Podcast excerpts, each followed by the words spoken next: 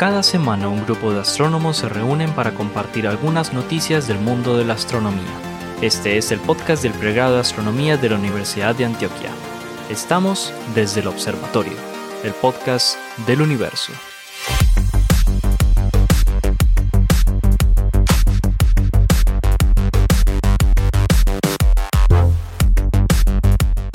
Bueno, bienvenidos a un nuevo episodio de Desde el Observatorio. Este es el podcast del universo, el podcast del pregrado de astronomía de la Universidad de Antioquia y súper contenta de darles la bienvenida a este nuevo año, el año 2022. Este es nuestro primer episodio y aparte nuestro primer episodio de la cuarta temporada. Súper contenta de ser yo quien de la bienvenida porque es la primera vez que inauguro una temporada de, desde el observatorio. Muy bien. en esta temporada, eh, Adriana, vamos a batir récords de audiencia. Espera. Eso, claro que sí.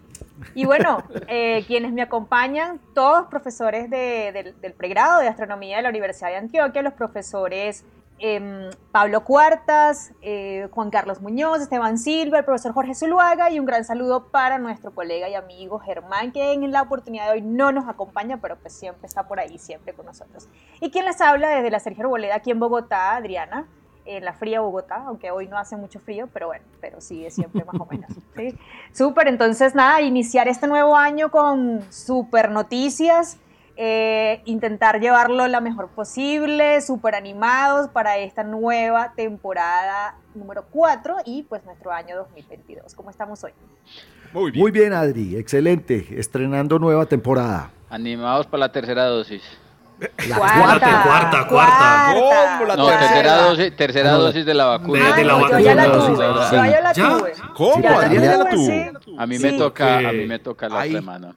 Y por, yo no pregunto, ¿Y por a, mí no, a, mí no, a mí todavía no seis me dejan meses, Seis meses entre la segunda y la tercera mínimo. Yo, sí, sí, yo sí. Claro, porque es que nosotros en la universidad nos hicieron una jornada para ver si intenta, aquí intentaron ah. apresurar un poquito más la cuestión de la presencialidad al inicio del año 2021. Entonces apuraron un poquitico la cosa y enviaron creo que una lista de los profesores a la, al, al ministerio entonces, yo salí en la tercera etapa, de hecho. No sé si en qué, en qué etapa salieron ustedes. también, yo también salí en la tercera etapa, pero, pero de pronto nos Se cayó la cédula de todos aquí, vea. Yo como sí. la, la, la, la, de todos ustedes. La vez hay que llevarla Oiga. Bueno, la cuestión es que ya estamos listos para estamos listos regresando en este, ya con la presencialidad. Me imagino que allá en Medellín también están súper listos también. ¿O no? Estamos, venimos del, del pasado. puede que se haya declarado ah, la no presencialidad ya. Pues, puede, puede, puede, ser, pero bueno. Bueno, bueno vamos a darle inicio, darle inicio Ah, bueno, listo. Venga, yo les cuento un dato curioso que me escuché eh, en diciembre del año pasado. en diciembre del año pasado, cuando, cuando se dispararon los picos en Europa, es que me causó muchísima curiosidad porque yo no me imagino esto pasando nunca en Colombia. La periodista, en este caso una periodista de Blue Radio, contando cómo era el estudio de casos en Inglaterra. En Inglaterra envían todos los días una, eh, un, examen para que la gente se haga la prueba de COVID. Todos los días, a todo el mundo. y se tienen que hacer el examen todos los días. Y si les sale todos los ingleses se hacen prueba diaria. Sí. Claro, Esteban, pero recuérdate que en Inglaterra la vaina es un poquito más, más dura, ¿no? claro, no, no, está bien. Sí. Pero, pero, pero Inglaterra podría, eh, de una manera muy, eh, digámoslo, ortodoxa, decir, me cierro como se cerró Australia. Sigue siendo una isla. Y aquí no entra ni Mambrú. O sea, este, pero, pero, pero yo no puedo creer que tengan la logística para hacerle prueba a todos los ingleses diario. Y se les estaban agotando precisamente por eso, las pruebas. Pero, pero, pero, pero, ojo, es que era a todos los ingleses diario una que se hacían en la casa y tenían que reportar en el sistema nacional mm. que les había salido. Si les salía positivo, tenían que ir a hacerse la PCR. Ah, ok. ah, son pruebas, son pruebas. son pruebas, eso sí. Y, y a los niños en el colegio, en todos los colegios, dos veces a la semana les hacían la prueba. Hijo del diablo. Muy bien, muy bien, pero aquí pues imagínese. Eso, no, yo no, me imagino eso pasando acá, pues por eso decía que me llamó mucho la atención, porque no me imagino Colombia en una situación. Aquí, aquí, mi EPS todavía me debe la prueba. no te la mandó nunca. No, en mayo del año pasado me tocaba. Oiga, otra cosa que no podemos dejar de mencionar es que estamos cruzando los dedos para que eh, el JWST sí, sí haya salido. en diciembre. Esperemos que no, no será de mal agüero. Está, está, orbitando, ya está en el L2. En el L2. Es, Ojalá. No, tan rápido no llega. Pronóstico. No, yo creo que se demora un poquito. Él se tarda un Sí, ratito llega- porque son estaba llegando. Sí, sobre todo a- esta- a estabilizarse, ¿no? Son tres 1.500 meses. millones de Sí, kilómetros. eso, lle- eso, eso, eso estaba pronosticado para llegar entre marzo y abril y después tenía otros tres meses en los que se demoraba desplegándose y colocando todos los y instrumentos órbita. Con tal que no Sí. le pase como a Lucy. Bueno, yo no sé. mejor me Bueno,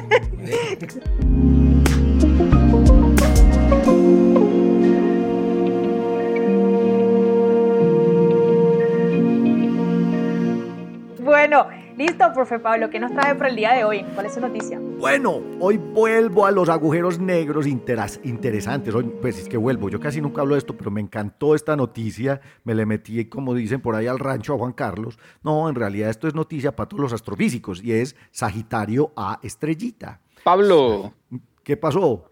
no hiciste la tarea. ¿Qué? ¿No hice la Yo creo tarea? que sí. No hiciste la tarea. ¿Cuál era la tarea? Una vez más, Pablo le pisa los talones a los demás. Ay, ay, ay. No Ay, ay, ay. Ay, ay, ay. Pero eso está bien. Hablemos, de Pablo, hablemos, hablemos, Pablo- Pablo, tú y yo. Hablemos tú En y defensa de, de Pablo y, y- y con el temor de meterme en un problema, debo decir que Pablo es de los primeros en poner la noticia. Ah, no. ¿sabe quién lo hizo Desafortunadamente, primero? no. Yo la, Esteban. monté, yo Esteban la fue el primero en monté, montar. yo la Sí, monté pero- desde el miércoles. Pero Ay, además, Juan, ay. Ay, se armó la de Troya y. Hablemos, propongo, o sea, Pablo, hablemos hablen- Pablo, de nuestra noticia. venga, hable- Hablen de la ¿qué importa? ¿Qué importa? Porque es que. Hablemos que de nuestros es que el problemas de título- comunicación como pareja. Yo creo que el problema Como es que el título pareja. está en inglés. El título de Hablemos Juan de Carlos está nuestra en inglés. noticia. Ay, Pablo no sabe leer inglés, qué no pena, sé leer en qué pecado. Yo no sé leer en inglés a la carrera. Hay que- creo que hay que editar esto, hay que editar esto. no, No, No, no, no, háganme el favor y esto no me lo quitan. Lo bueno de este programa es esto. Es un despelote. Está- está- es, es primer año, no importa. Pero- Esto Es se volvió como una perdón. ¿Cómo, cómo le parece? Eh, Aquí va- vamos a hacer esto a dos manos, como dicen por ahí. manos, a cuatro manos. Un concierto a cuatro manos. Pues usando el BLT, el interferómetro óptico del Very Large Telescope, que básicamente lo que hace es sumar lo que ve cada uno de los cuatro telescopios de 8 metros que están en, Chile. El, el equipo del el conocidísimo y premio Nobel de Física Reinhard Genzel acaba de publicar las últimas imágenes en super, hiper, mega alta, digamos, definición de la zona central de Sagitario A estrellita. Están tomando imágenes de una, un área de un segundo de arco. Un dentro, de, de- dentro de esa área de un segundo de arco alrededor de Sagitario A estrellita, ellos dicen hay más de 50 estrellas. Pero resulta que con el interferómetro, además que es interferómetro infrarrojo, porque están utilizando un instrumento que se llama Gravity, que trabaja en la banda K del infrarrojo, que es como 2.2 micrómetros, eh, lograron ubicar las estrellas dentro de 0.1 segundos de arco alrededor del agujero negro supermasivo del centro de la galaxia, pero para que enseguida le dé yo la palabra a Juan y él complemente la noticia, que estamos, es que Juan, usted y yo estamos conectados, parce, yo, a mí me encanta la cosmología y yo por eso quiero también hacer parte de, de tu área de investigación y por eso me meto en estas cosas que normalmente no son las mías, pero lo más genial es que con los nuevos datos de, el- interferometría usando Gravity, pudieron calcular con muchísima mayor precisión la masa del agujero negro supermasivo del centro de la galaxia y midieron cosas tan, miren esta medida tan loca. Bueno, además encontraron una estrella nueva, es una cosa genial, porque ustedes están viendo, digamos, las imágenes, ay, mira, aparece una estrella nueva, se llama S300. Eh, todas las estrellitas cercanas al agujero negro supermasivo de la Vía Láctea se llaman S. S, S2 es la más famosa de todas con la que se hizo la última medida porque S2 pasó, pasó perdón, por su periastro en mayo de 2018 y lograron medir la velocidad de la estrella en el periastro, 7.740 kilómetros por segundo. Con eso hicieron las primeras medidas, digamos, eh, o más bien, medidas muy precisas de la masa del agujero negro eh, supermasivo del centro de la Vía Láctea, pero hoy, con las nuevas medidas, con muchísima mayor precisión, especialmente con una estrella que es la S29, pudieron calcular la masa con máxima precisión que se ha hecho desde que se descubrió pues, el agujero. 4.3 millones de masas solares. Esta bendita estrellita, la S29, que pasó por el, peri, por el periastro en mayo de 2021. Peri, periagujero, ¿cómo diría? El periagujero, ¿no? Ellos le llaman el periastro, ellos le llaman el, el peri...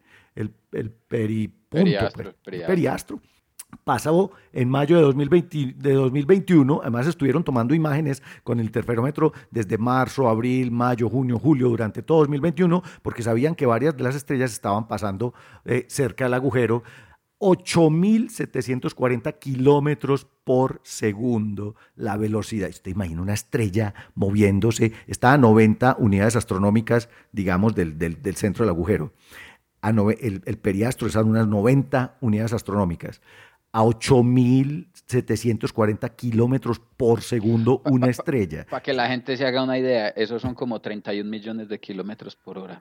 Exacto, es una y es cosa como el 3% de la velocidad de la luz. Esa, esa, esa es una chichipatada la, la El velocidad de la luz, 3%. pero, No, pero es el 3% de la velocidad de la luz. punto exacto. 3% de la pero velocidad de la luz. va a 20 toda 2.6. esa estrella. Ah, Y también, para hacer una comparación, la- el, el diámetro de la órbita de Plutón es de más o menos 90 unidades astronómicas. Es decir, esa órbita está pasando tan cerca al agujero negro como la escala más externa del sistema planetario, de nuestro sistema solar, pues de la parte de los planetas, pues no estoy hablando del cinturón de Kuiper. Oíste, Juan, está entonces ahora muy sí, cerquita, ahora- muy cerquita. discutiendo con vos, ¿qué te parece el descubrimiento de la nueva estrella? Hay una nueva. No, muy bacano, no, eso ya S300. se esperaba. En principio es una, entre comillas, se esperaba o es algo que se espera. Y de hecho, la, la, la iniciativa de este instrumento Gravity es precisamente esa. Gravity es, uno de los primeros instrumentos de segunda generación en el BLT. En los observatorios, los, instrumentos eh, se programan por generaciones. En la primera generación estaba, qué sé yo, Girafe, estaba, estaba, bueno, no recuerdo cuáles son los instrumentos eh, eh, que estaban en la primera generación. Segunda generación son Muse, del que tanto hablamos aquí, son este Gravity.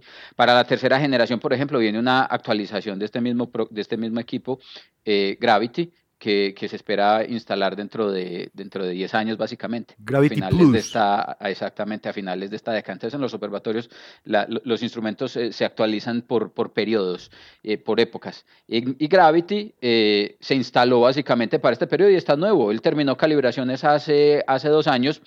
Las observaciones, yo realmente esperaba eh, que estas observaciones salieran antes. Las observaciones se hicieron, eh, eh, como dijo Pablo, entre, entre abril y julio de este año, pero teniendo en cuenta que los 2021. observatorios estuvieran de, de 2021, perdón, pero Se teniendo en quedó cuenta... en 2021. Yo, yo, yo, yo no he pasado de año, yo no he pasado de año. Pero teniendo en cuenta que los observatorios estuvieron cerrados todo el Sí. 2020, eh, eh, es probable que muchas de estas observaciones se hubieran planeado para, para, el, para el año pasado. La esperanza con estas observaciones es precisamente descubrir más estrellas. Ustedes recordarán que en el, en el podcast del año pasado yo traje una noticia en la que les hablaba precisamente que, que en uno de los episodios pues, del año pasado, que había una teoría que todavía proponía la posibilidad de que lo que hubiera en el centro de la, de la Vía Láctea no era un agujero negro, sino una, un, un núcleo denso que podía inclusive dar oscura. explicación exactamente al agujero negro y simultáneamente al halo. Pues la- lo importante, aquí realmente lo importante no es verificar que hay un agujero negro allá, pues las observaciones evidentemente sugieren que, que ahí hay una anomalía gravitacional por, por, por utilizar la terminología de la película, ¿sí o qué? Hay una anomalía gravitacional, ¿quién la origina? Para poder determinar bien si es un, un, un, un agujero negro o un núcleo denso, por ejemplo, de materia oscura, lo que se necesita es precisamente lo que está buscando Gravity y es identificar estrellas tan cerca y como sea posible a la singularidad del agujero negro para poder eh, verificar en ese caso pues lo que, lo que eh, eh, la gravedad, la teoría de la gravedad, en este caso la relatividad, pudiera describir en ese, en ese tipo de eventos. Estas observaciones ofrecen dos cosas. La primera es, de nuevo, la aparición de esta nueva estrella y de la que se espera no sea la primera, se espera que con las próximas observaciones aparezcan más. Y la segunda es que con esta observación, como lo decía Pablo, de, de S29 se ratifica o se verifica que las predicciones eh, de la dinámica para el sistema en el vecindario del agujero negro se ajustan muy bien con las observaciones, las predicciones de la relatividad general en el contexto de un, de un, de un eh, agujero negro supermasivo. Fíjate, Pablo, yo termino esta idea. Lo que se espera ahí además con las siguientes o con las subsecuentes observaciones es descubrir más objetos más cerca todavía, precisamente para poder empezar a identificar otras predicciones, como por ejemplo si el agujero negro rota observar ese tipo de, ese tipo de, eh, de, de, de, predicciones, por ejemplo, asociadas a, ya efectos dinámicos de segundo orden en el, en el vecindario. Un dato aquí interesante asociado precisamente con Gravity, y es que por qué no se habían observado, por ejemplo, por qué no se había observado esa estrella y por qué este, este trabajo es relevante desde el punto de vista de las observaciones, es la calidad de los datos. Las observaciones que se habían hecho antes, con las que se otorgaron los premios de, el premio Nobel, eran observaciones de Keck y de BLT, pero con las unidades individuales de los telescopios con cada telescopio individual. esta es la primera vez que se utilizan los datos de interferometría del BLT. En la interferometría, en el BLT, se tienen cuatro unidades principales de 8 metros y otras cuatro unidades que son satélites que tienen 1.7 metros. Y la idea es que con la interferometría eh, usted puede unir la luz de los, de los telescopios para simular la eh, observación con un telescopio más grande. En el caso del BLT, dependiendo de la configuración, porque las, lo bacano es que las los telescopios, las unidades, los UT, que son ANTU, JEPUN, eh, eh, Melipal, y, no me acuerdo cuál es el otro. Melipal y, sí. están fijos, son telescopios de 50 toneladas, eso no lo mueve nadie. Pero las unidades, las, las, las, las, unidades están acompañadas de telescopios satélites que sí se mueven, telescopios de dos metros que se mueven sobre la plataforma del observatorio y dependiendo de la configuración uno puede tener entonces en interferometría una, un diámetro equivalente para el telescopio que está entre los 130 y los 200 metros. Entonces estas observaciones equivalen a la observación de un telescopio de más o menos 150 metros de pero diámetro. Si la cima del BLT mide como 50 metros nomás. No, pero es la equivalencia del. La equivalencia del, Cuando vos mueves los pequeñitos, es hasta 120 metros que los puedes separar. dependiendo de la configuración, ella varía de uno, de uno al otro. Yo no te voy a alegar, eso es lo que, eso es lo que yo he leído en las. No, no, calculado. Oye, es lo que ellos, y es lo que ellos, es lo que ellos registran, reportan. Es lo que ellos reportan en el, en el, en el artículo. Ellos reportan que con el interferómetro logran, digamos, eh, separaciones de los telescopios pequeñitos de hasta 120 metros. De luz. Ha de ser separación. Por eso, porque es la separación más amplia entre las dos. Entonces, con eso, obviamente, vos tenés un área mucho más grande que te permite resolver más detalle. De aquí que las imágenes que se tienen ahora tienen, vamos a decirlo así, un zoom que es del orden de 20 veces a las observaciones que se hicieron hace, hace eh, 10 eh, años. Y además, pues, estás integrando la luz de ocho telescopios simultáneamente, lo que te incrementa la razón señal ruido y permite identificar estos, estos, estas nuevas estrellas.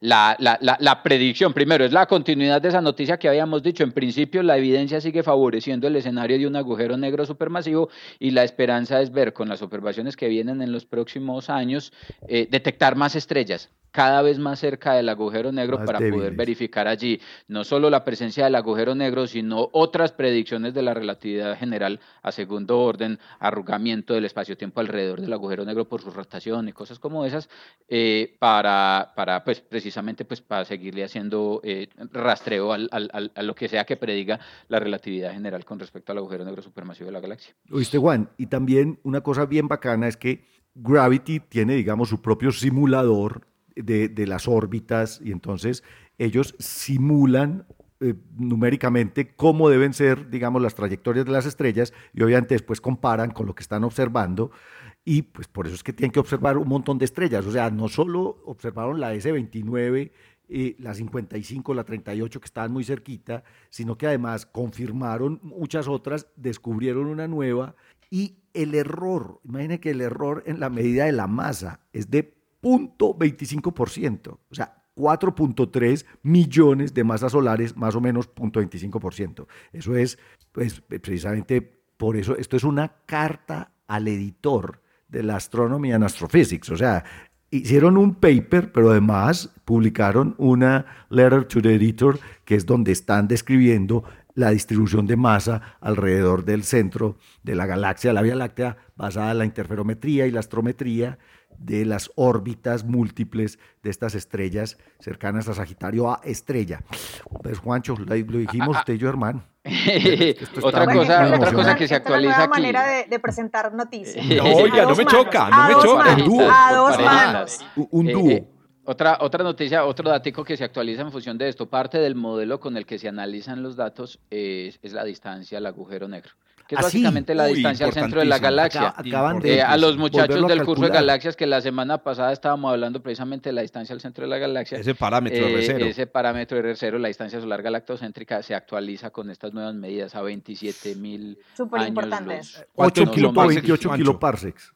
¿Cuánto? El 8.28 kiloparsecs 8.28 es el dato recién. Es el dato que sale. que Porque de ese dato depende 27 un montón de cosas de 27.000 estudios años. del disco. To- de con toda la cinemática de la galaxia se recalibra Sobre todo con el disco de acreción, to- profe. Sobre todo el disco de acreción. Oiga, toda les cuento que en el, en el eh, metiendo la cucharada con R0, en el paper que, que, que yo publiqué sobre, sobre mm, eh, Oumuamua, sobre los modelos de dónde podría venir Oumuamua, traté de incluir el último dato en ese y hay unas discrepancias entre las predicciones que yo hago con las que hacen otros en la literatura. Y a mí me echaron toda la tierra sucia.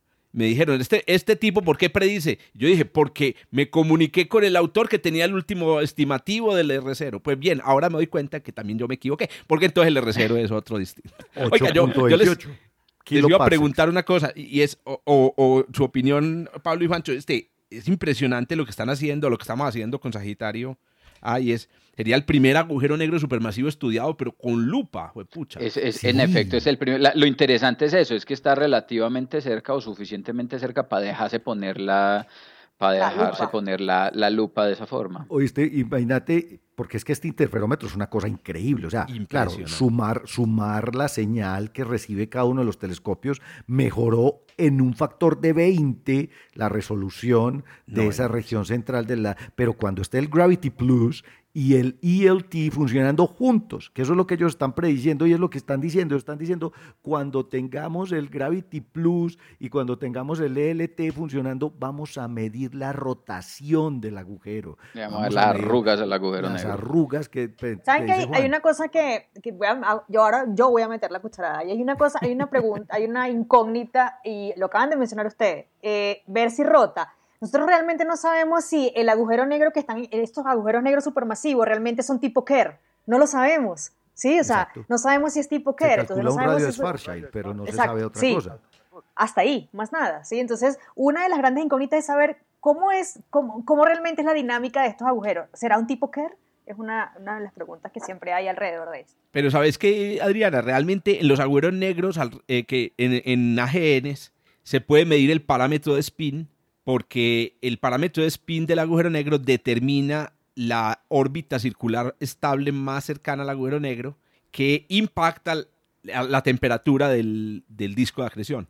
Entonces, midiendo el espectro del disco de acreción, se puede saber cuánto el parámetro de, el parámetro de ¿De spin spin? de muchos agujeros Sí, negros activa. es exacto, disco, eso se puede pero hacer, es que pero no pero no, esa no es una medida directa. El asunto Eh, ahí es que esa no es no, una medida claro. directa. No, y una lo otro medida es que directa el- sería el- lo que se haría aquí. el agujero negro del centro de la Vía Láctea no está activo y esa medida, No entonces la- tiene lo, lo que dice. Adriana lo refuerzo en el sentido de no sabemos si el de la Vía Láctea es un agujero Es negro. un Kerr. Kerr. O si está No sabemos. porque lo que se se supone es que si ellos es van perdiendo su spin de pronto por transferencia. Eso.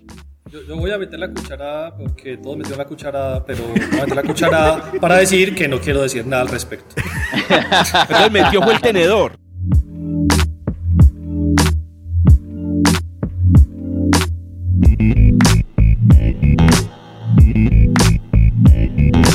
Ya, que Ya que estaba, habló. ya que estaba muy, exactamente, Ya ya, que que, estaba calladito, ya que estaba calladito, denos su noticia, Esteban. Yo insisto con la galaxia, pero desde otro punto de vista. Seguimos aprendiendo sobre la estructura de nuestra galaxia. Ya hace un rato en uno de los podcasts eh, les conté que habíamos detectado eh, unos, eh, unos- unas plumas que se veían en la galaxia que ya nos indicaban que la Vía Láctea pues, tenía una- un tipo de estructura mucho más parecida a lo que había por fuera que habíamos observado, que no, no la hace una estructura tan especial como creíamos antes. Después les conté sobre una estructura de gas que cruza inclusive casi dos brazos de la galaxia de una manera perpendicular. Y ahora les traigo otra noticia que nos sigue desbaratando la galaxia. Y de hecho, la noticia esta nos está eh, mostrando que lo que nosotros teníamos como de pronto entendido de la galaxia, que decíamos que era una galaxia espiral de gran diseño, que de hecho contábamos cuatro brazos, se sigue cayendo a pedazos. Esta vez eh, fue un estudio con los datos de Gaia y Apogee, que son dos eh, conjuntos de datos muy buenos, muy interesantes, que tienen unas características en sus errores bastante buenas para este tipo de estudios. Y estos investigadores se fueron a estudiar el brazo de Perseo, visto desde donde estamos nosotros, y eso es hacia afuera de la galaxia. Pues los investigadores, en este caso, lo que intentaron fue tratar de mirar cuál era esa parte del brazo de Perseo que se creía era tan estructurada. Se pensaba que el brazo de Perseo era una de esas estructuras eh, eh, que es muy delgada, donde se da una formación estelar y todo esto. Estos investigadores entonces cogieron y empezaron a estudiar los objetos que hay detrás del brazo de Perseo, las estrellas que hay más allá del brazo de Perseo, para tratar de determinar cuál es la ubicación de las nubes de gas en el brazo de Perseo. Entonces, dado que Gaia y Apogee han hecho unas medidas excelentes sobre las posiciones y las velocidades de las estrellas, era posible determinar dónde y cuánto era el gas que había entre esas estrellas, más allá del brazo de Perseo y nosotros, y con eso encontraron que el brazo de Perseo de delgadito no tiene nada. Tiene mínimo una extensión de 3 kiloparsecs en la perpendicular. Quiero decir, el ancho del brazo es de aproximadamente unos 3 kiloparsecs. Radialmente. Perdón, Esteban, radialmente. sí, de, un lado al otro. De un lado al otro, aproximadamente 3 kiloparsecs. Entonces, se está, desde hace rato ya, venimos unos años en los que hemos empezado a encontrar que la galaxia en la que estamos nosotros no es una galaxia de gran diseño, como se tenía pensado. Es una galaxia, por el contrario, de las que se llaman fluculentas. Despelucada. No creer. Parece que es una galaxia fluculenta. que tiene muchos más brazos de los que nosotros estamos pensando. Erizada, no, erizada. Ah, que lo diga el profesor, erizada, es que se dice. Erizada. Pero, pero erizada es que tiene como muchas, muchas alas, muchas plumas. Las plumitas, las plumas. Pero en inglés es floculent. Floculent, tú lo traduces, Juancho, erizado. No, no, lo estoy molestando. Realmente es más... de... Sí, es como tener una barba despeinada, pues como la barba de Despelucada, sí, esa es la palabra. Sí, eso. eso, entonces, entonces eh, eso, así despelucada, eso. Ah, ya me la peino, pues, ah, qué rabia. Pero eso, no. Que a propósito, perdóname, M33, para que nos, nos, hagamos una idea, M33 es, es despelucada. Es despelucada, a pesar de que tiene un par de brazos bien definidos, tiene pues muchas plumas. De hecho, eh, si, si, si, lo quieren revisar, eh, lo pueden mirar, es más parecida a una galaxia que yo he estudiado bastante, que es M83. Ah. Que es una galaxia que parece de gran diseño, con dos brazos que parecen muy marcados, pero que cuando uno la mira en detalle, esa vaina tiene brazos en los brazos prácticamente. Ah, Entonces, se parece más, parece más en esa dirección, ¿sí? Parece que la Vía Láctea tiende más a ser de ese estilo, que una galaxia de gran diseño como nos estábamos eh, pensando que se había visto. Estos, son, estos resultados empiezan a ser relevantes porque realmente el conocimiento que tenemos de la Vía Láctea parte de aproximadamente los años 50 del siglo pasado. O sea, cuando empezaron a hacerse los estudios de la distribución de gas en la galaxia. Los mapas de hidrógeno los mapas de hidrógeno exactamente que empiezan a darnos estructura y después en el 71 empiezan a encontrar las velocidades de las estrellas y cómo se acomodan con los brazos. Esto es relativamente nuevo, quiero decir. Pónganse a pensar, estamos en el año 2022, hace 100 años, hace 100 años, el tamaño de la galaxia todavía, el de, perdón, del universo, todavía era discutido si era del tamaño de la galaxia o más grande no sabíamos que habían galaxias por fuera de la Vía Láctea. Las galaxias existen hace 100 años, pues de hecho, de hecho cumplen años en, en, en, el, 23, entre el 23 y el 26. Entre el 23, Entonces pónganse a pensar, nosotros estamos pensando hace 100 años que no sabemos el tamaño del universo. Puede ser tan grande como nuestra galaxia. Y hoy, 100 años después, todavía estamos empezando a conocer nuestra galaxia. Y eso obviamente se debe a la ubicación que tenemos. Nosotros no podemos salirnos de la galaxia para poderla ver desde afuera a pesar de que uno encuentra un montón de ilustraciones que tratan de explicarnos esto. Y es ahí donde está el cambio. las ilustraciones siempre muestran a la Vía Láctea como una galaxia espiral de gran diseño. Siempre queremos ser los más bonitos.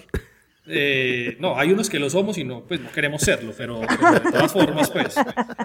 Pero al final de cuentas es esto, la galaxia, como la estamos empezando a entender, no es una galaxia de gran diseño.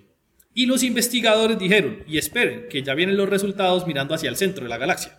Okay, Quiere decir, este es, hay una gran... Estos miran hacia afuera, hacia miran Perseo. el de Perseo hacia afuera, exacto. Recordemos que el Sol, el sistema solar, está cerca al brazo de Perseo, pero realmente no hace parte en sí del brazo de Perseo. Estamos como en un Estamos bracito entre, entre el brazo de Sagitario y el brazo de Perseo. Pero estamos más corridos, digámoslo así, hacia el brazo de Sagitario. Ve, perdón, de, de Perseo. Vamos más arrimaditos el- para un lado. eh, está- estamos corriditos como payasito. Entonces, eh, entonces eso, en- entender la estructura de nuestra galaxia es entender el espacio en el cual estamos nosotros. Y nosotros podemos ver las otras galaxias, esas están por fuera de nosotros. Eso fue lo que cambió hace 100 años. Lo que eran las nebulosas espirales que podían pertenecer a nuestra galaxia ya no pertenecen debido a los resultados de Hubble cuando estudió la, nube, la nube espiral de Andrómeda y encontró que estaba muy por fuera de los límites de la galaxia. Pero ahorita todavía seguimos tratando de entender los resultados de nosotros. Y es ahí donde vienen todos esos surveys nuevos. El LSST, viene el, eh, el WFIRST, WFIRST, y ellos van a darnos información más allá del centro de la GR3. galaxia. El GR3. Nos van a dar información del otro lado de la galaxia. Ese otro lado de la galaxia prácticamente es inhóspito para nosotros. Suponemos, como todo lo que hacemos en física y astronomía, suponemos es igual, eh, porque es más fácil suponer que es igual a que sea plano.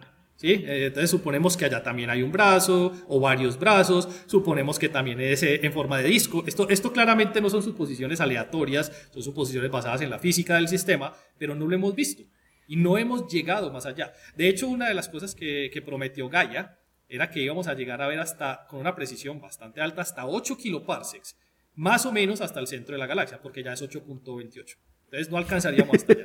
¿Y esos datos estarían dónde, Esteban? ¿En el, en En el GR3. tercero? ¿O, o en, o en- ah, en el tercero, ok. El tercero, GR3 que no, no, debe Vale. estar Eso, por salir. El que sale este año, el que sale Eso- este eso- año. Eso no van a salir en el DR3. Ah, ok. Eso Eso no va a salir el- este año. Sí, No, o sí, o sea, los 2022. datos sí. No, no, no, no, no. No, pero no, los datos hasta 8, Ojo. hasta 8 Lo kiloparsecs. Ah, ok. Por eso lo que digo es eso. Lo que yo quiero decir es, los datos hasta 8 kiloparsecs están, Pero el error en la medida Ah, ya, es ya, ya. tan es- grande. Es muy grande, es que es muy grande. Exacto. Es, es, es 8 kiloparsecs más o menos 4 kiloparsecs. Entonces eso, eso es un error que es absurdo. Entonces realmente eh, la, la promesa de Gaia que iba hasta el centro de la galaxia pues no se va a alcanzar a cumplir. Ahorita sí, a finales de mayo está propuesta el, el DR3 y aprovecho para hacer la cuña publicitaria. Del 7 al 11 de febrero tenemos una escuela de Gaia dirigida por la Universidad de Antioquia. Ya te iba a decir Por el pregrado de mencionarlo sí o astronomía. sí. Escuela bomba. Claro. Escuela Escuela. bomba, primera, este es un ojo, tema. eso, primera escuela latinoamericana de Gaia. Y ojo, además, no la va a dictar sino los que dirigen Gaia. Hágame el favor. O sea, va a ser una escuela dirigida por los duros de Gaia. De Gaia.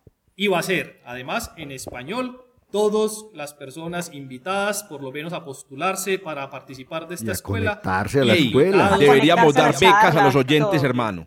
Ey, hagamos una, una campaña que nos reporte audiencia, participa en una rifa, cupo exclusivo, almuerzo con los Almuerzo con los científicos de Gaia.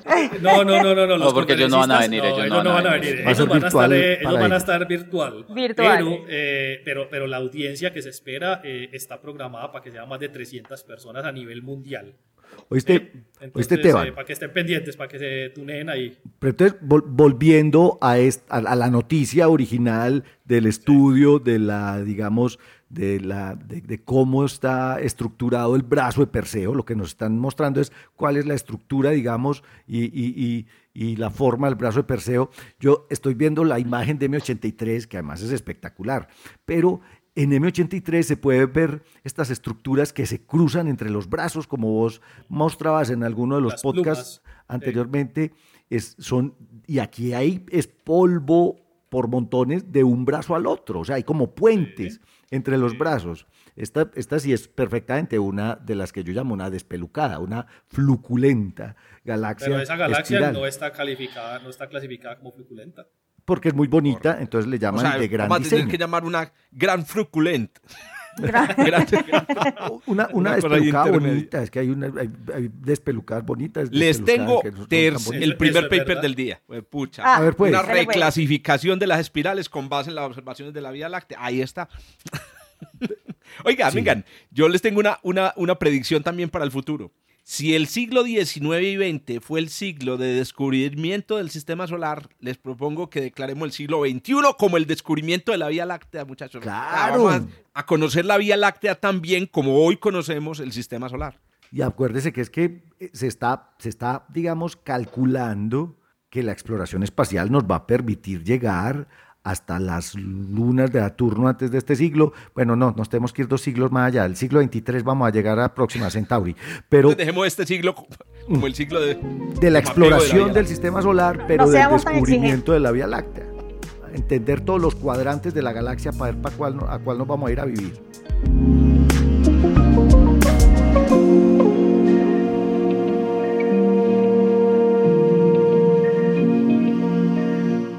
Bueno, profe Jorge, cuéntenos cuál es su noticia del día de hoy. Bueno, yo les traigo una noticia que fue bomba pues en, en diciembre, a, fina- a mediados de diciembre, pero que pues es un, es un descubrimiento que tiene todavía validez. Y fue que... O sea, apenas ha pasado un mes. Pues, que- Apenas- apenas ha pasado un mes. o sea, Y estamos hablando de un récord, estamos hablando de la no Solar estamos hablando de Parker Probe. música. de la Solar Parker Probe, que además, a propósito, este descubrimiento se produjo con datos de, de abril de 2021. Entonces, bueno, primero los oyentes y ustedes muchachos, estoy seguro que recordarán eh, que mm, la Solar Parker Probe hace poco se anunció pues que batió el récord eh, de velocidad de cualquier sonda a, a la fecha. Alcanzó una velocidad de, set- siete- de 163 kilómetros por segundo en el más cercano de los perihelios que, que- que- que tuvo la sonda, justamente, como les digo, en abril del 2021, en donde alcanzó una distancia de apenas unos 18 radios solares. Estamos hablando de un, un récord impresionante porque mm, hasta la fecha, digamos, los, las, otras, las ondas históricas no se habían aproximado al Sol a una distancia sino de eh, 30, eh, 50 radios eh, eh, solares. Pero esta sonda ya bajó hasta los, hasta los eh, 18 radios Son solares. El Sol mide de más o menos kilómetros. 700 mil kilómetros. 18 radios solares equivale aproximadamente a unos... eh, Nueve, nueve a un- millones. Exacto, algo así, a unos 9 millones de kilómetros. Bueno, ¿qué sucede? Pero ¿cuál es la noticia? Porque bueno, entonces ya, la noticia ya no la habían dado, pues es el alcanzar ese, ese récord de velocidad. La noticia interesante es que después de analizar los datos de la densidad electrónica y la densidad de protones que tomó la nave cuando pasó por, es- por su perihelio, descubrieron que la nave entró en una región del Sol bastante particular. Bueno, el Sol es, y aquí voy a retraerme un poco, eh, voy a retraerme, no, voy a retractarme un poco de lo que he dicho, porque Esteban me ha echado eh, cantaleta tres temporadas. Alguna vez dije que las Tres estrellas... temporadas, solo tres temporadas. Eso es, eso es Pero- todo lo que vos te recordás. Es decir, ¿Y- y todo el cómo? podcast. Eso, Todo el podcast. Lo Y ojo, que todavía no he dicho nada de esto. Me esperará cantaleta las, las 27 temporadas que dure el, el programa. El- el Bueno, podcast.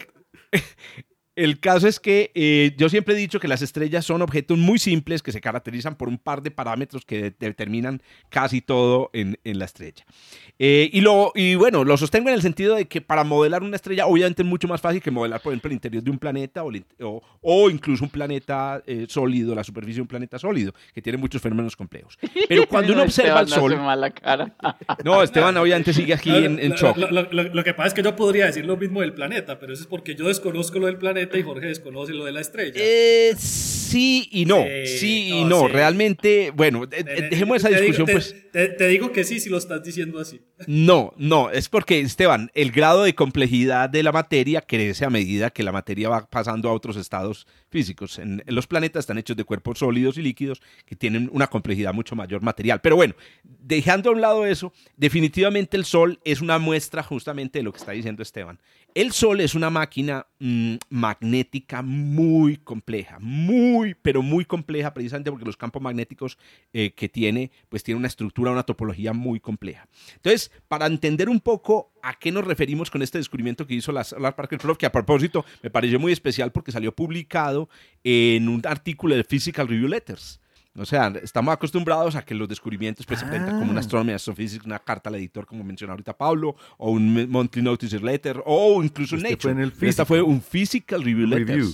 Oh. Correcto. Nada menos y nada Pero más. porque debe Nada ser magnetohidrodinámica. eh, o Ese sea, es el punto, Pablo. Aquí lo hemos mencionado. Germán es uno de los que siempre eh, eh, defiende la idea de que todo lo que tenga que ver con campos magnéticos es una porquería muy difícil. Y justamente por eso el paper salió publicado en el Physical Review Letters. Entonces, primero, lo voy a- lo- los quiero que se transporten a la imagen de un eclipse total de sol. ¿Correcto? Entonces, ¿cómo es un eclipse total de sol? Ya está la totalidad. Y uno que ve unas plumas saliendo del sol. Y, y literalmente se llaman así, plumas. En español se llaman plumas.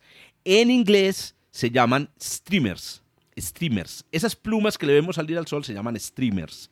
Los streamers son eh, unas estructuras como en forma de punta que salen del sol y que están especialmente alrededor de zonas activas de la superficie, o sea, zonas donde se concentran los campos magnéticos y se producen estos fenómenos que conocemos de la actividad solar, las eh, eh, erupciones, las fulguraciones, las manchas solares, ¿correcto?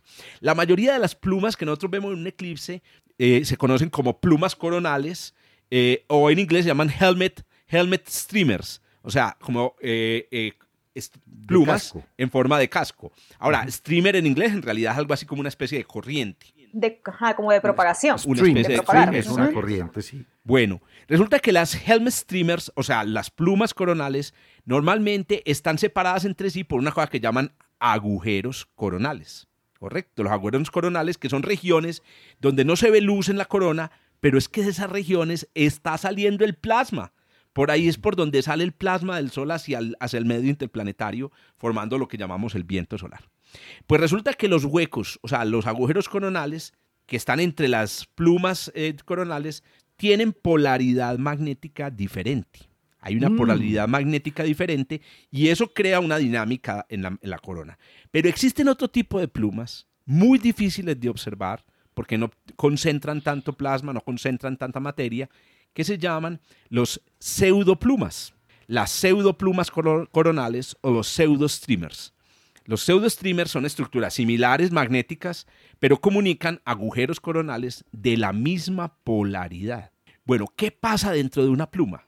Bueno, aquí viene el dato interesante. Dentro de una pluma, el plasma, el plasma tiene una energía magnética que supera la energía cinética con la que se mueve y supera la energía térmica. Eh, Quiere decir que el plasma de una pluma está dominado por el campo magnético del Sol. Y eso quiere decir que el plasma dentro de una pluma coronal es arrastrado por la rotación solar. Pues lo que hizo la Solar Parker Prof en abril del 2021 fue entrar en una pluma. Y eso es una cosa Wow. fantástica.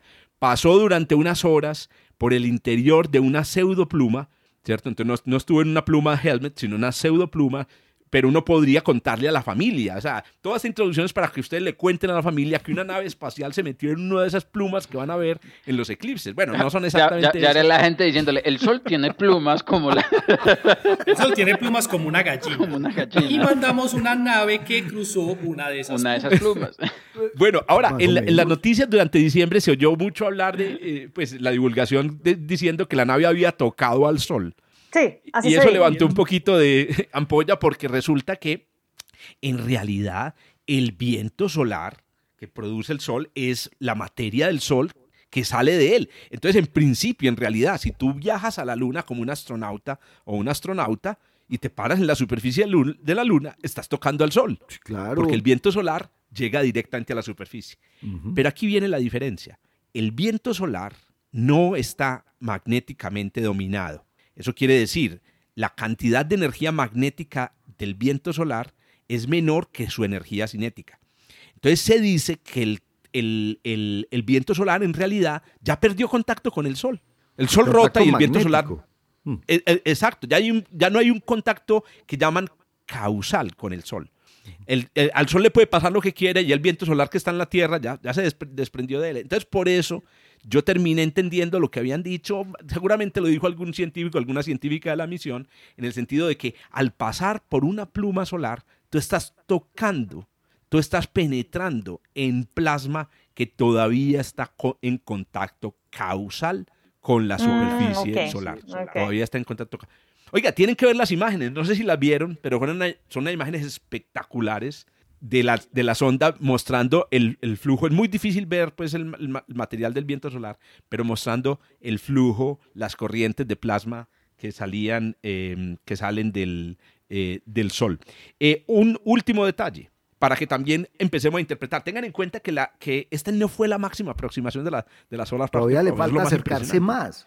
todavía se va a acercar aún más, hasta más o menos, ahí sí, a unos, creo que la, la- la máxima aproximación la tenía por aquí, pero el pastelito se me escapó. La máxima aproximación a, a la Solar Parker Prof va a ser a, un- a unos, a unos, a ver, nueve radios solares. O sea, vamos a llegar a 7 millones de kilómetros de la superficie. Para Adri, que está muy, muy al tanto de todas las amenazas, 7 millones de kilómetros es la distancia dentro de la cual se considera que si un asteroide pasa, es un asteroide que amenaza. O sea, es el radio, es el de la Tierra, ¿no? 7 millones de kilómetros de la superficie de la Tierra Mm. es el radio que llamamos de el- el- el- la esfera de, de- De, de de riesgo. es la esfera de riesgo, de Está la esfera de influencia y está la esfera de riesgo. La de riesgo, sí. Si un asteroide pasa a menos de 7 millones de kilómetros, se lo considera un PHA, o sea, un potencial. Entonces estamos hablando de una distancia de menos 0.05 unidades astronómicas. Exacto. Mejor dicho, la, la sonda se la envió la, super, la, la- la- la corona. Pero entonces el dato que les iba a dar es el siguiente, para que interpretemos los datos que vienen a continuación. Hay otro parámetro súper importante para tener en cuenta cuando nos reporten lo que está observando el, la Solar Parker Probe. El parámetro se conoce como el, el- el parámetro de Mach de la velocidad de las ondas eh, magnéticas en, el, plasma. En los plasmas no solamente hay, velos, hay ondas de sonido, ondas de presión, sino que hay ondas magnéticas. Se llaman las ondas de Alfvén, que combinan ma- magnetismo. Entonces, ¿qué resulta? Resulta que cuando tú estás en el viento solar, la velocidad del viento es mayor que la velocidad del sonido. Entonces decimos que el viento solar es supersónico. Cuando el plasma es supersónico, se desconecta de la fuente. Es prácticamente, se vuelve otra cosa. Lo que hizo la Solar Parker Probe fue entrar en una región del plasma subsónica. Es decir, en donde el plasma va más despacio que las ondas de Alfvén y eso hace que otra vez el parámetro. Entonces, cuando ustedes vean un reporte por ahí en las noticias, pregunten, ¿oíste? Pero, pero la velocidad, el parámetro, se, eh, eh, se lo mide como el, el Mach, el, el número de Mach de los aviones supersónicos. Si el número de Mach alfvénico que reporta la Solar Parker Probe es menor que uno, usted tiene que abrir una, una botella de champán. Tan fue puta. Entramos en la corona. Está Entramos en la metido dentro del sol. Correcto. Ahí Muy está bien. la noticia, muchachos, que traía para el día de hoy. Y tengo otra noticia, que como hoy tuvimos un- una, una condición especial, pero ya creo que no nos va a dar, pero si nos da, se las doy en, en dos minuticos. Dale, Ahorita, Dele pues, ahorita. dele pues. haga el cambio. Dele. Dele pues. Ah, la, la lanzo. Bueno, no, este es Claro, de muy, muy rápido y yo sé que le interesa mucho a Pablo que ha sido, eh, ha estudiado este, estos, estos problemas. Resulta que eh, es- haciendo análisis eh, de datos, de archivo de sismos en la Tierra, acaba de publicarse un artículo, acaba de publicarse, quiero decir que publicó hace más o menos un mes y medio, un artículo del descubrimiento, posiblemente, hágame atención, hágame el favor, a Pablo, atención, de un segundo núcleo dentro del núcleo de la Tierra. Ay, sí vi ¿Cómo algo por ahí. Imagínense que, me imagino que todos ustedes saben que el núcleo de la Tierra se divide en una parte líquida y una parte sólida. Y también creo que la mayoría sabemos que se descubrió por sismología, por, por ondas Sí, sísmicas que analizando cómo atraviesan las ondas primarias. Correcto. Pues resulta, miren este el dato, y yo, y, y la, es que la noticia es así cortica. Resulta que estudiaron la velocidad de las ondas sísmicas y descubrieron la anisotropía de la velocidad. Que las ondas sísmicas que atraviesan el núcleo de la Tierra en la dirección del eje viajan más rápido que las que la atraviesan en la dirección del Ecuador. Entonces hay una diferencia de un segundo entre las ondas viajando de un sismo que se produce, por ejemplo, en la Antártida a Canadá. en, relación con las que se producen en, no sé, en Indonesia y, llegan aquí a, América. Entonces, resulta que estudiando esa anisotropía, descubrieron que a 600 kilómetros del centro de la Tierra hay, al parecer, un cambio mineralógico que produce esa anisotropía, que, en donde esa anisotropía se magnifica, de tal manera entonces, Adri y todos, que el centro de la Tierra tendría un núcleo interno de hierro de una composición mineral sólida, distinta, de otro núcleo, eh, digamos, intermedio de hierro sólido, ¿cierto? Que tendría una composición mineral distinta, y finalmente un núcleo de hierro líquido eh, e, externo. O sea, ya seguiría el una capa extra en el núcleo sólido de la Tierra. Yo sí eh, estuve ojeando, pero no he leído el artículo, pero sí me di cuenta de esto y es posiblemente eh, debido a, pues es que imagínate la presión a la que está este material en el centro de la Tierra. Y entonces son cambios, cambios de estructura mineralógica. Exacto. Entonces ahí está pues, la noticia y para complementar el hecho de que tuvimos una noticia. a dos manos. Las noticias a dos manos.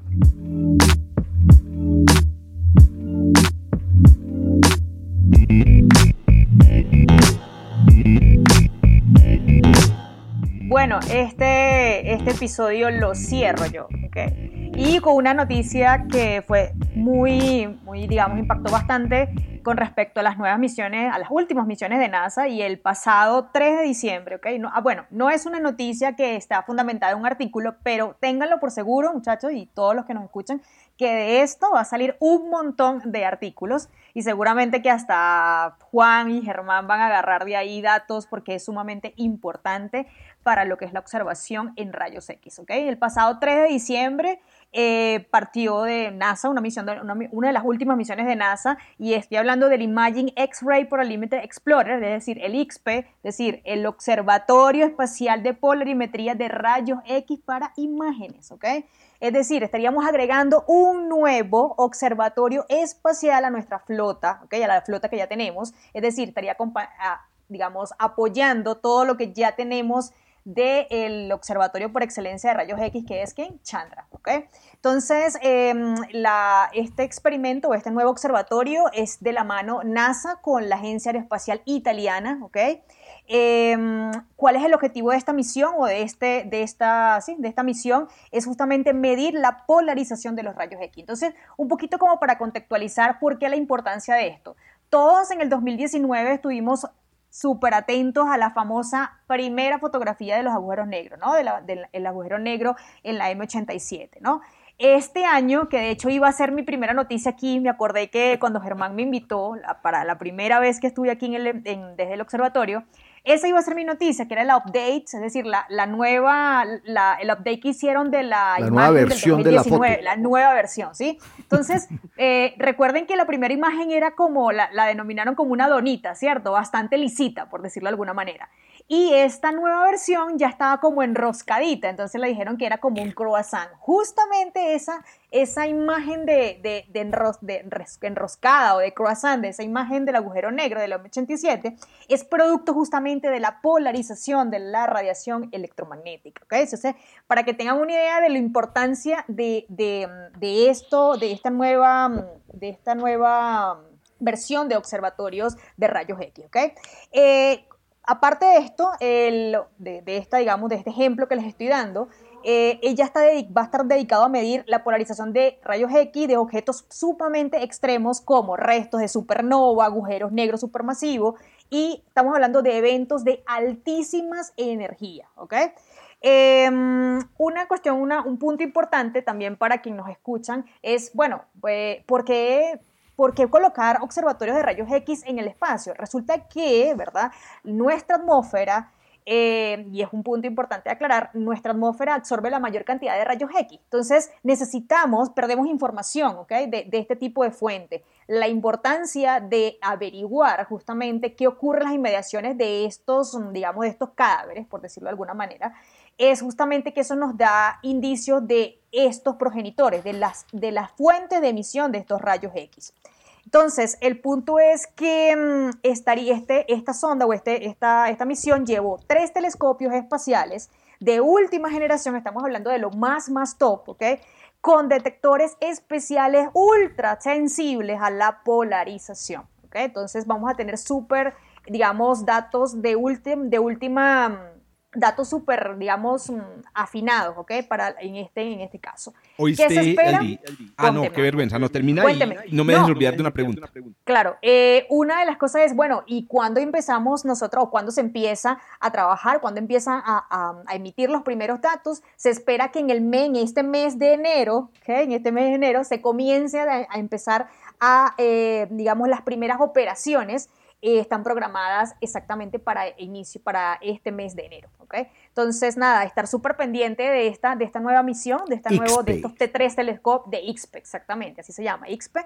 Y pues nada, empezar a, a, obtener estos datos y pues nada, averiguar justamente de, de, estos, mm, de estos eventos, como ya dije, supernova, agüero negro, etcétera. ¿okay? Oíste, no, tenía un, primero un comentario y es que me parece también que estamos en la era de la polarización. Es decir, estamos viendo un, ah, Estamos muy polarizados todos. un repunte, sí, no. exactamente.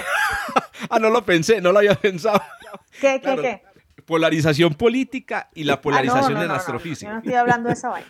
No, no, pero digo, me sonó así, no. yo estamos hablando aquí, obviamente, de la polarización en astronomía. Yo veo desde hace un par de años eh, un incremento cada vez más en, en, observaciones muy finas de polarización que nos han llevado a descubrimientos muy interesantes pues en temas eh, la polarización del, del, del, fondo de la radiación cósmica de fondo el asunto es que el asunto es que como lo conversamos en algún momento la, la astrofísica del gas ideal se nos está acabando y, ya no podemos hacer más la polarización que nosotros vemos en la radiación está inducida por efectos inducidos por el campo magnético. Entonces, de nuevo, la magnetohidrodinámica tan odiada por tanto tiempo. yo, yo por creo lo difícil, es muy bacana, pero es muy difícil. Es que Se ha vuelto una necesidad. Entonces, los observables, eh, las facilidades observacionales ahora permiten hacer mediciones más precisas y, como le decimos, la astrofísica que estamos haciendo ahora eh, o que hacíamos hasta ahora con gases ideales ya no nos alcanza para explicar la que, lo, que se está Hay que meterle magnetismo. Siempre le hemos hecho el feo a los campos magnéticos y a la magnetohidrodinámica y definitivamente hay que metérsela. Pero mira que no solamente es magnetismo, por ejemplo, en el caso de exoplanetas, eh, mm. hay un instrumento en BLT que se llama Sphere, que hace, em, que hace cronografía de exoplanetas y nosotros estamos ahora muy pendientes porque resulta que los datos de polarimetría de, polarización de la luz podrían revelar la presencia de anillos planetarios sin necesidad de, porque la luz el polvo polariza la luz. Es que ese es el punto, profe. Eh, la, polarización como propiedad de la luz que contiene, contiene pistas justamente del entorno que, donde se origina esta, esta fuente, ¿no? Entonces eso es lo importante de esto, ¿ok? Ah, bueno, y mi pregunta para Adriana, perdóname, Pablo, que ibas a hacer comentario y pregunta. La pregunta para Adriana, pero Adri, ¿cómo se mide la polarización de los rayos X? O sea, es que no me cabe, porque como los rayos X se miden es por cuentas, por eventos, ¿cómo se mide la, la verdad, polarización? La, polarización justamente de la, de, la, de la luz, ¿no? O sea, de la, de la emisión de, luz, ¿no? sí, pero, este, pero, con detecciones individuales de, de fotones, ¿cómo se mide la polarización? Porque yo lo entiendo en el caso de un, de un telescopio de luz, de, de, luz visible, donde vos podés utilizar el, el, instrumento para detectar la polarización, pero es que en rayos X, eh, muy raro. Muy, muy teso, porque además e, este va a permitir, de acuerdo con lo que estaba leyendo un poquito, medir, por ejemplo, la rotación de agüeros negros, que, digamos, causaría polarización en los rayos X que emerjan del disco de acreción. Es una cosa increíble, pues. Mm, sí. Oiga, que a propósito, a propósito de esta duda que parece que ninguno de nosotros tenemos como respuesta a ella. Yo realmente no sé cómo. Yo no sé cómo, yo honestamente no sé cómo, pues cómo, cómo detectarlo, no tengo ni idea. Oiga, ¿por qué no nos comprometemos, muchachos, ahora que estamos empezando la cuarta temporada, a que abramos, hombre, por fin, un canal de comunicación con nuestros ah, eh, oyentes. Que nos, pidieron, ¿no? Eso, de paso. Por ahí estaban comentándonos que, que, si aceptábamos sugerencias justamente para temas. Que si firmábamos autógrafos. No, pero ¿saben qué podemos armar? Armemos un blog, pero no, que a propósito invitamos a todos a leer el, el, el blog de la Bagatela Astronómica. La Bagatela Astronómica, hay que leerlo. Que escriben Adriana Pablo y Esteban Silva, fundador y CEO del blog. Eh, no, pero que montemos un e blogcito. Un blogcito Epa, pero ese CEO también tiene tanta plata como Elon. No, no tiene tanta plata. Miren el barba de petrolero. Aquí todo es ad honorem. El caso es que abri- abramos un blogcito y en el blogcito ponemos una sección de preguntas y, y la abrimos para que todo el mundo no solamente nos pregunte, sino para que nos digan qué, estamos haciendo bien o mal y Sí. para que, por ejemplo, nos expliquen cómo es que mide la polarización de rayos X. Muy interesante, muy importante. Propósito de, de principio de año. Propósito de año nuevo, escrito al lado de, Proyecto- al, al lado de de trotar todo, cada ocho días por la mañana.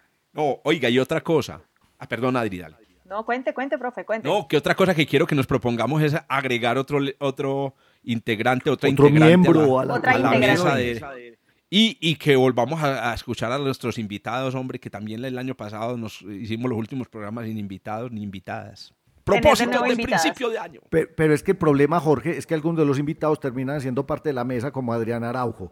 Entonces, Ah, no, pero mejor. Eso, eso, eso sonó a queja, pero no. Vamos- no, Eh, vamos mira, mira que la, la- la afirmación empezó. El problema es. Sí, exacto. Eso sonó a queja, pero no, pero No, es una así. ventaja, ¿sabe por qué? Porque tendríamos titulares y suplentes para la mesa. Eso está bien. Bueno, nada, y con esto nos despedimos este episodio, este primer episodio del año 2022 y de nuestra temporada número 4. Chao, Chao, chao. chao. Cuídense mucho. Gracias por escuchar desde el observatorio. Estamos en Spotify, Apple Podcast, Google Podcast y muchas más plataformas. Realizado por Jorge Zuluaga, Esteban Silva, Pablo Cuartas, Juan Carlos Muñoz y Germán Chaparro, profesores de astronomía del Instituto de Física de la Universidad de Antioquia. Con la producción y edición de quien les habla, Josué Giraldo, pregrado de astronomía de la Universidad de Antioquia.